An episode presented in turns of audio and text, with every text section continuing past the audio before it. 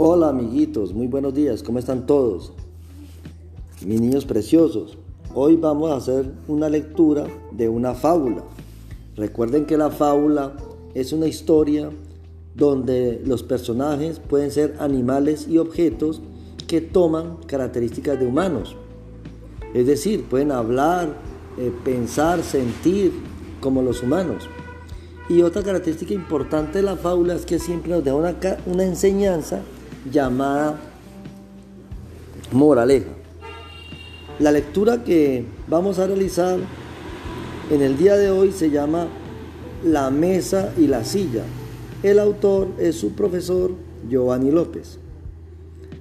Escuchemos con atención mis niños. En una mañana de verano, en el municipio del Cerrito, lugar de hermosas mujeres y preciosos paisajes como la Hacienda del Paraíso, Santa Elena, el Museo de la Caña, el Páramo de las Hermosas y otros parajes de dulce encanto, salieron contentos de su casa la silla y la mesa, que como equipo formaban el escritorio. Caminaban, corrían y saltaban felices por su trayecto diario mañanero, siempre cogidas de la mano como parte de su cuidado mutuo y su trabajo en equipo ya que las calles por donde transitaban folclóricamente se encontraban con lindos baches, huequitos y pequeñas trampas que pueden acariciar toscamente sus lindos y hermosos cuerpos.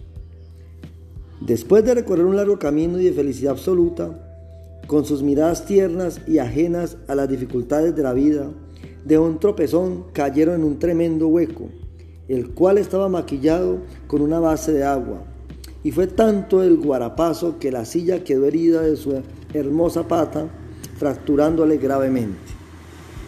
Como pudieron, llegaron a la escuela y se dirigieron al salón y en la silla, con dolor y lágrimas en los ojos, se dirigió a la mesa y le dijo, querida amiga, por favor, llama a la persona que mi pueda sanar.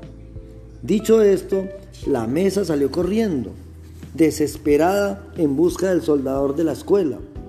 Después de un rato lo encontró desayunando en el restaurante escolar y acercándose a él, la mesa le dijo, Señor, Señor, por favor, ven y ayuda a mi amiga la silla que una pata dañó en un hueco tapado con agua.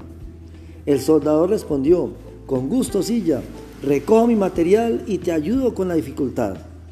El soldador, personaje laborioso, llegó con su herramienta a reparar el daño y con paciencia y pasión su pata arregló. Después de algunos minutos la silla se repuso y con gran alegría comenzó su día. Al llegar el estudiante, dueño de su escritorio, comprendió lo sucedido y con dedicación y cariño a su cuidado dedicó y en recompensa al servicio recibido, este letrero le escribió, no me dañes ni me maltrates, que a tu servicio estoy Cuídame y consiénteme para que me disfrutes para siempre. A continuación, les voy a hacer unas preguntas para que lo respondan en sus cuadernos, mis queridos niños. Primera,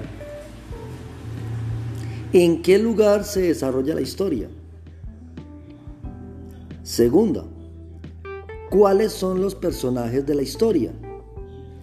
Tercero, ¿A qué se refieren las siguientes frases? La silla y la mesa que como equipo formaban el escritorio. Primera frase. Segunda frase. Acariciar toscamente. Tercera frase. Y fue tanto el guarapazo. Cuarta frase. El soldador, personaje laborioso. Cuarta pregunta. ¿Qué moraleja o enseñanza te deja la lectura? Quinta pregunta.